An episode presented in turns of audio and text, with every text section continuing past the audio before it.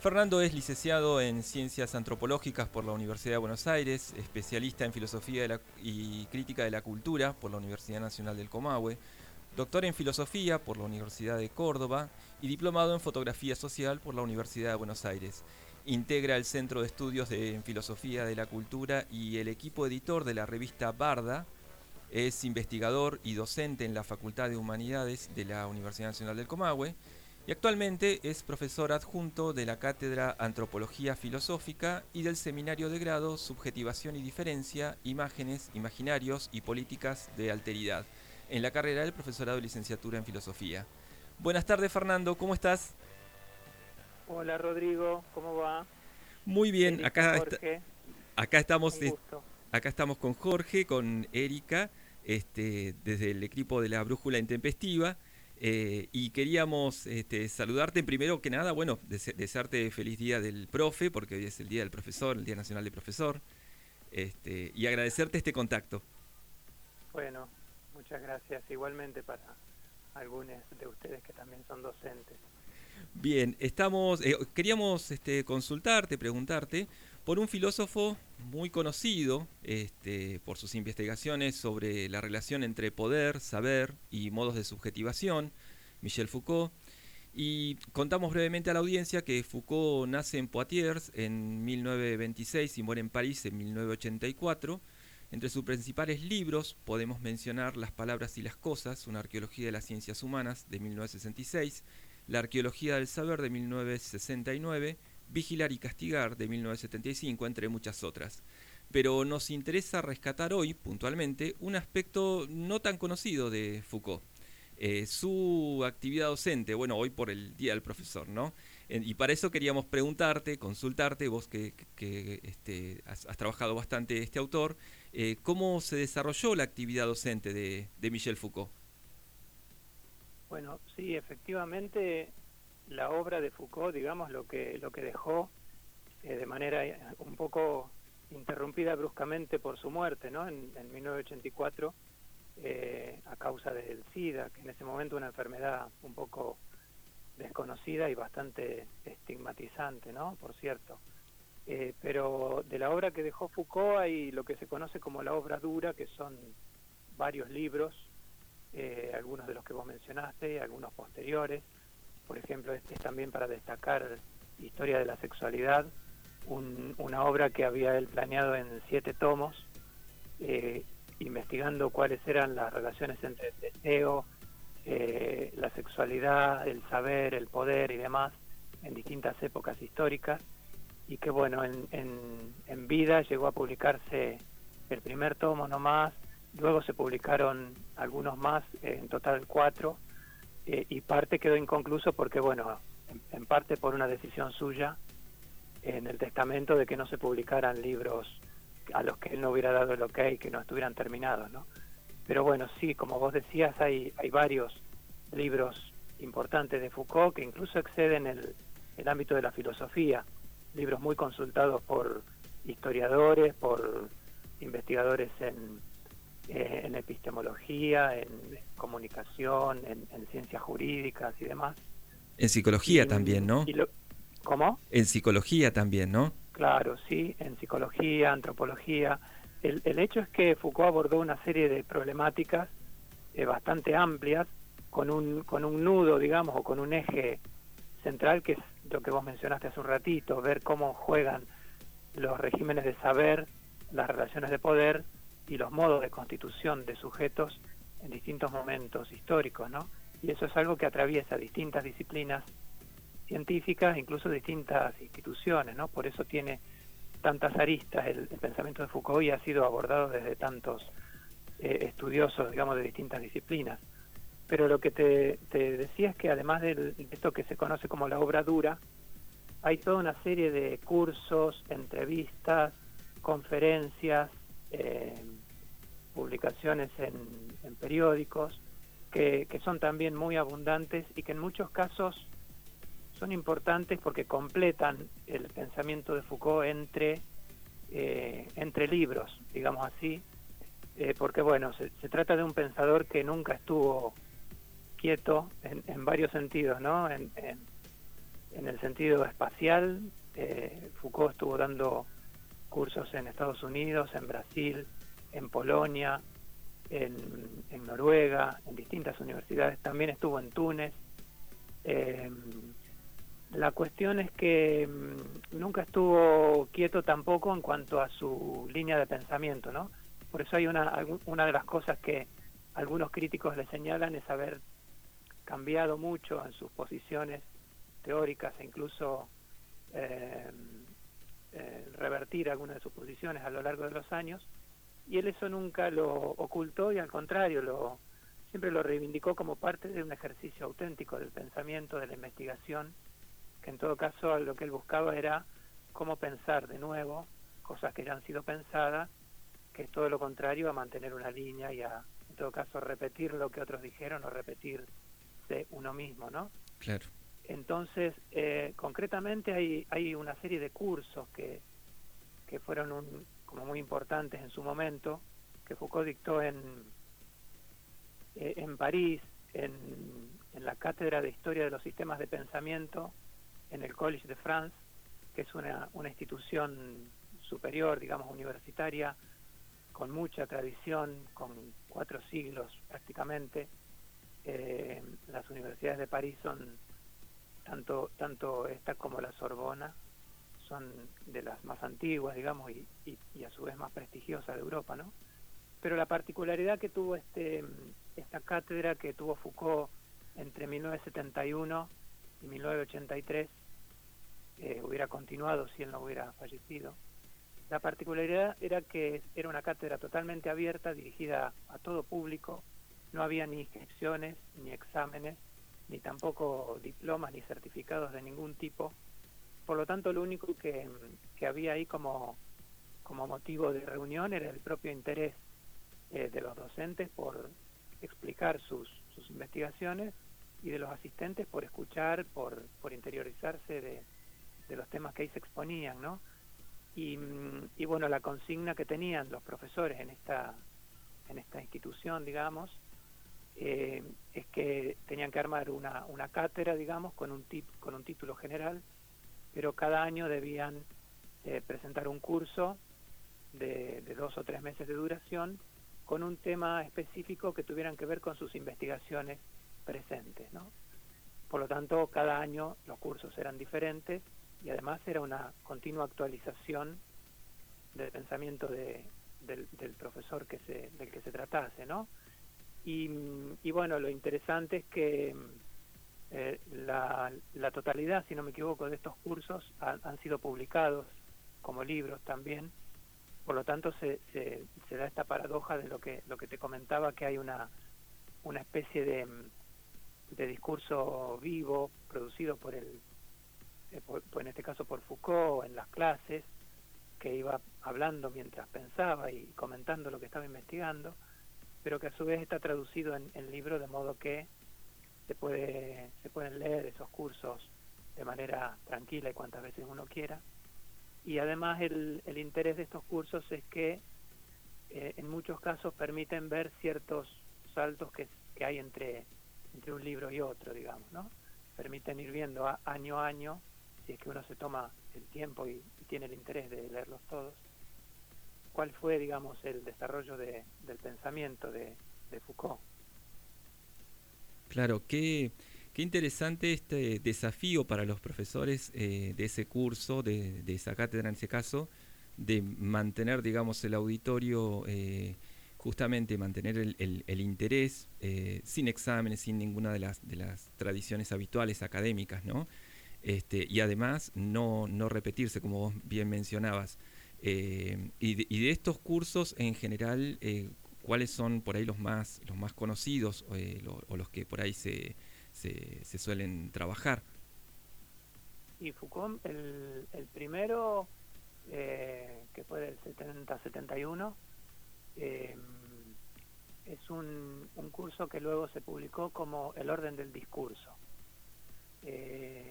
luego hay otro que se llama La sociedad punitiva, eh, el poder psiquiátrico, los anormales, eh, uno que se llama Defender la Sociedad, que, bueno, es más o menos de la época en que él acababa de publicar Vigilar y Castigar. Claro. Eh, y después, bueno, eh, hay, hay como ciertos estudiosos de Foucault que, que dividen su, su trayectoria de investigación en tres etapas, ¿no? En función de a qué tema le dedicó más interés en, distintos momentos de su vida académica. La primera etapa que donde él se, dedicó especialmente a indagar acerca del saber desde una lo que él proponía como una arqueología, ¿no? Ver cómo es que se constituye el saber moderno, cuáles son sus eh, condiciones previas de aparición y demás.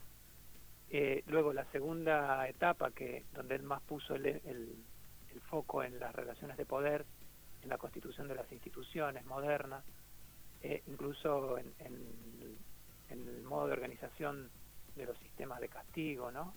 como una de las formas donde se concentra la, las relaciones de poder. Y luego la tercera etapa de, Foucault que tiene que ver con la cuestión de la subjetividad, más específicamente.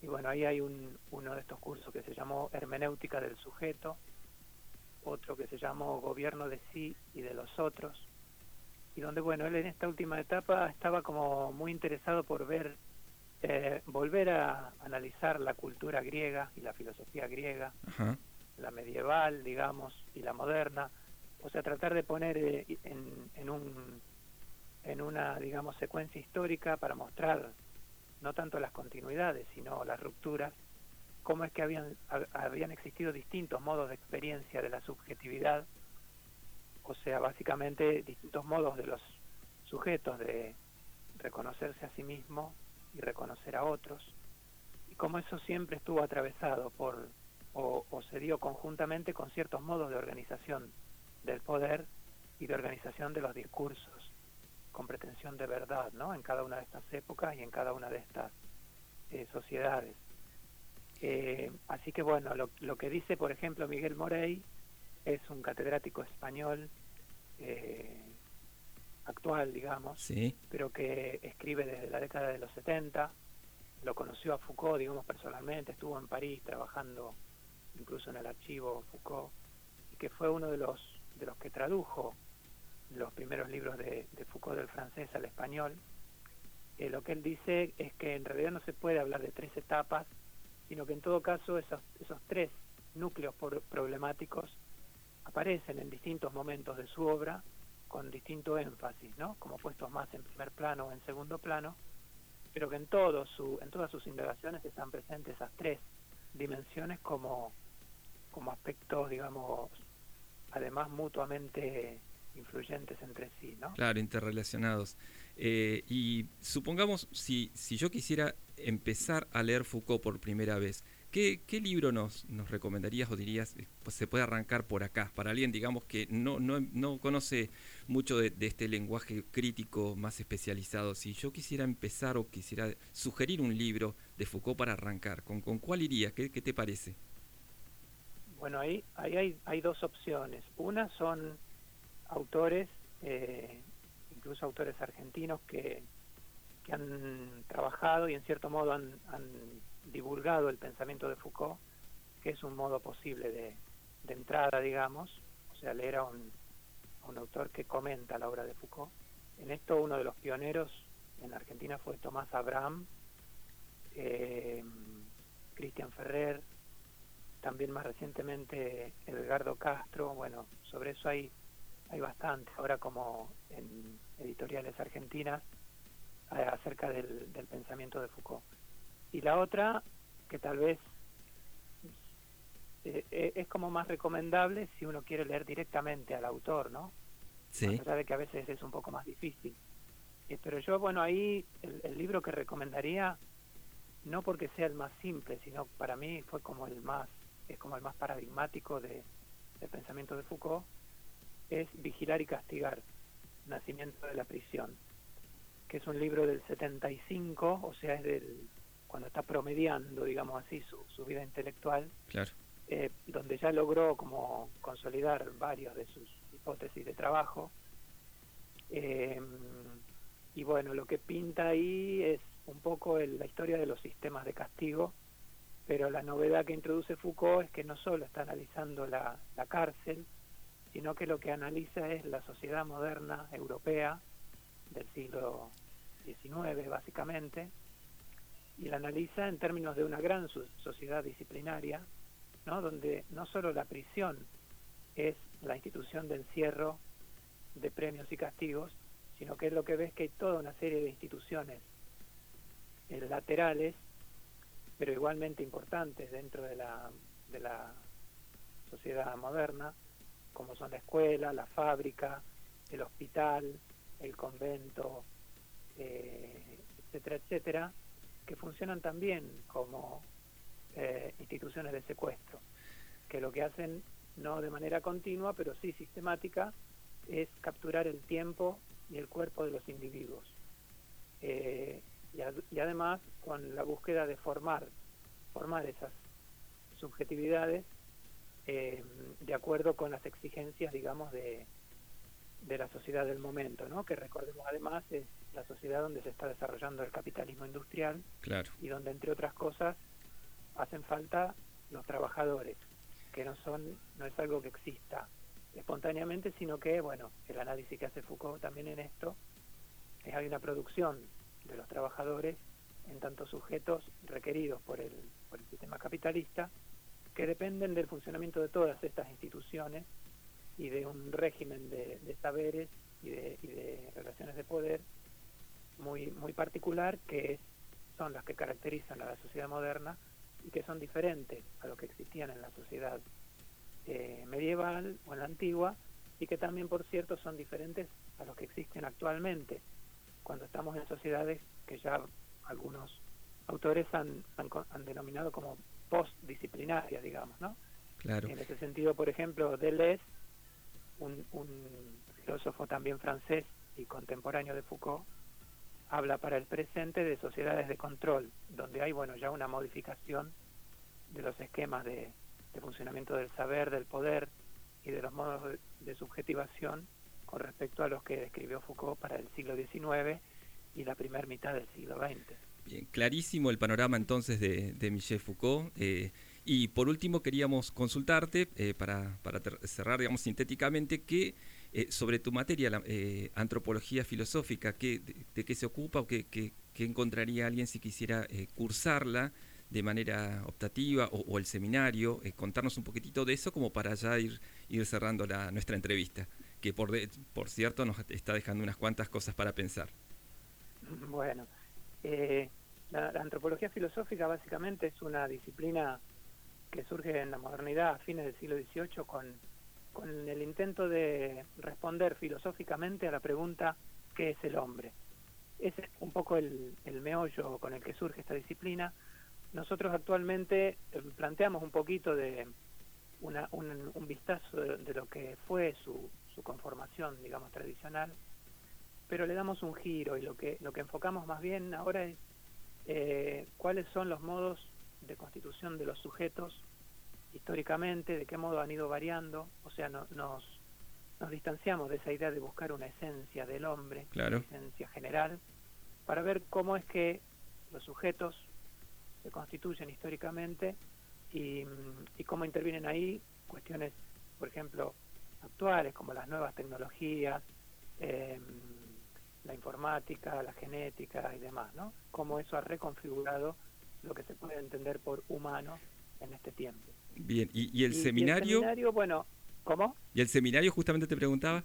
Sí, el seminario mm, profundiza un poco más en, en, esta misma línea, pero profundiza un poco más en, analizar la cuestión de la, de la alteridad, o sea, la constitución de otros, que bueno, también con una mirada histórica, mostrar cómo hay toda una, una tradición desde el racismo, el nacionalismo, incluso desde la psiquiatría, una tradición de búsqueda de sujetos normales y anormales.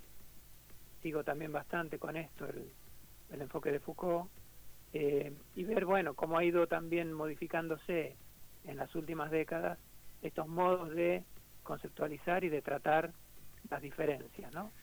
Eh, por, por ahí precisando un poquito más en la actualidad qué pasa con la multiculturalidad y esas nuevas nuevas matrices que, que han ido surgiendo, ¿no? En relación a las diferencias. Bueno, muchísimas gracias. Nos queda ya un panorama más más claro todavía. Este, muy, muy interesante la, propuesta tanto de la cátedra como el seminario y, la perspectiva sobre Foucault, nos, nos, eh, digamos, de recuperar este Foucault docente también, no solo el Foucault teórico. Este, a partir de, tus reflexiones. Muchísimas gracias Fernando por, por, tu tiempo, por esta comunicación. Desde el equipo te, decimos, eh, te damos, digamos, te, decimos muchas gracias y eh, bueno, que pases un feliz día del profe, eh, a ver si este, en otro breve contacto, digamos, también eh, hablaremos sobre otros temas. Bueno, gracias a ustedes, que sigan bien. Dale, un abrazo grande. Muchas gracias. Chau, chau. Chao.